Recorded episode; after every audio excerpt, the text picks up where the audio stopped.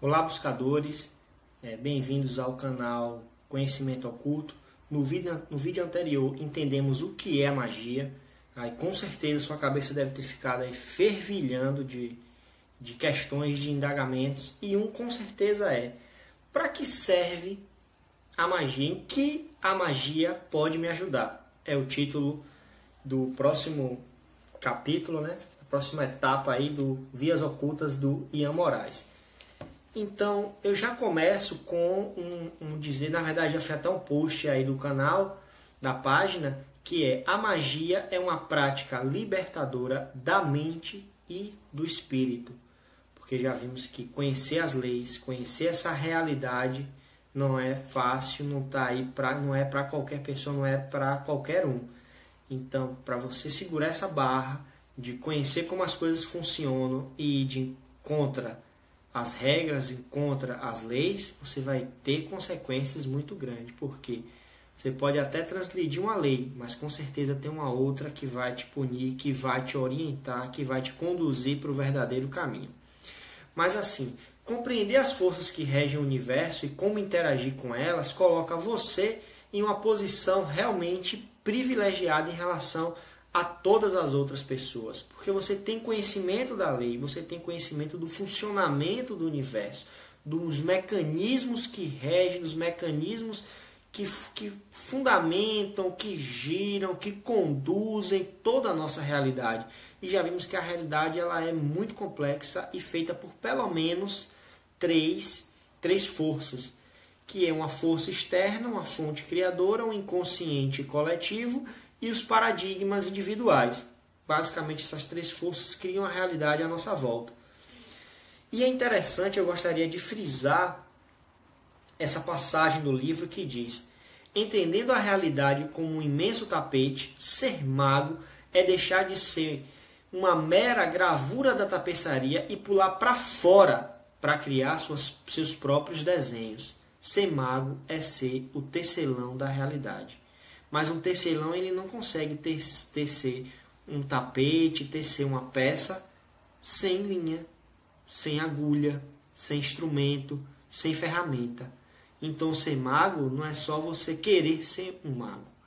Praticar magia não é só querer praticar magia, é você ter substrato, é você ter ferramenta, é você ter conhecimento. Isso é o mais importante. E um conhecimento das três realidades. Compreender as três realidades é fundamental para desenvolver bem este caminho. E a magia te proporciona entender as perguntas clássicas que qualquer ser humano um dia já fez: de onde eu vim, para onde eu vou, é, sei lá, essas perguntas que ninguém tem resposta a magia ela consegue te proporcionar através do autoconhecimento, através da reflexão. Esse que é o bacana da magia. Você vai começar a enxergar o mundo com outros olhos, apesar de que a realidade ela é diferente para cada um. Afinal, um dos componentes das forças que regulam são os paradigmas individuais. Então a realidade nunca vai ser uniforme, a gente nunca vai conhecer a verdadeira realidade. Outro post aí da, da, da página para a gente refletir a respeito dessa frase. Mas assim, basicamente, a gente entender o potencial da magia e o que ela pode trazer para a nossa vida é interessante porque é o combustível é o que vai te motivar a querer conhecer mais, a querer estudar mais, a entender como é que o nosso universo funciona. Entendendo dessa forma, a gente pode dividir em algumas sessões, como por exemplo, do ponto de vista espiritual, do ponto de vista material. Com quais são os benefícios da magia? Então, do ponto de vista espiritual, o mago conhece sua natureza espiritual e sabe como moldar e utilizar as características da mesma ao seu favor. Ele sabe para onde ele vai, de onde ele veio e o que ele deve fazer para conduzir o seu espírito para um bom lugar aqui neste plano, aqui nesta realidade, neste momento da realidade. Do ponto de vista material, seu conhecimento pode lhe ajudar a ter mais concentração e afastar influências desagradáveis às suas conquistas pessoais. Então ele te proporciona isso, não encare de uma forma egoísta. E isso faz parte da magia, não é toda magia, mas faz parte dela.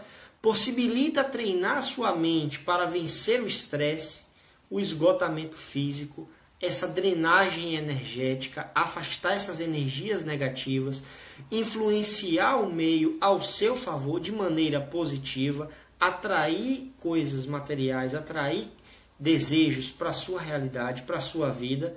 Então, seu mago te proporciona também ajudar as pessoas. Como? Ensinando alguém a meditar, utilizar uma técnica de cura, afastar energias negativas de uma pessoa, confeccionar objetos para proteção, limpezas energéticas. Então a gente pode trabalhar aspectos que muitas religiões aí trabalham o amor ao próximo, a bondade, praticar o bem, sem necessariamente fazer parte de uma religião. A magia por si só ela já é completa e já traz todo esse arcabouço de, de, de conhecimento, esse arcabouço de atividades para que você se desenvolva como um ser humano e atinja seu objetivo. E para finalizar o nosso vídeo, eu tenho aí um, um, um, trecho do livro que diz, que acho que, que resume o vídeo de hoje, é, resume, é resumido nesta frase. É, conhecer as regras do jogo da realidade te permite se tornar um jogador e não apenas uma carta. Não vou nem comentar, vou deixar aí para reflexão de vocês e o que eu só tenho a fazer agora é agradecer aí a, a audiência de todos vocês e esperem o próximo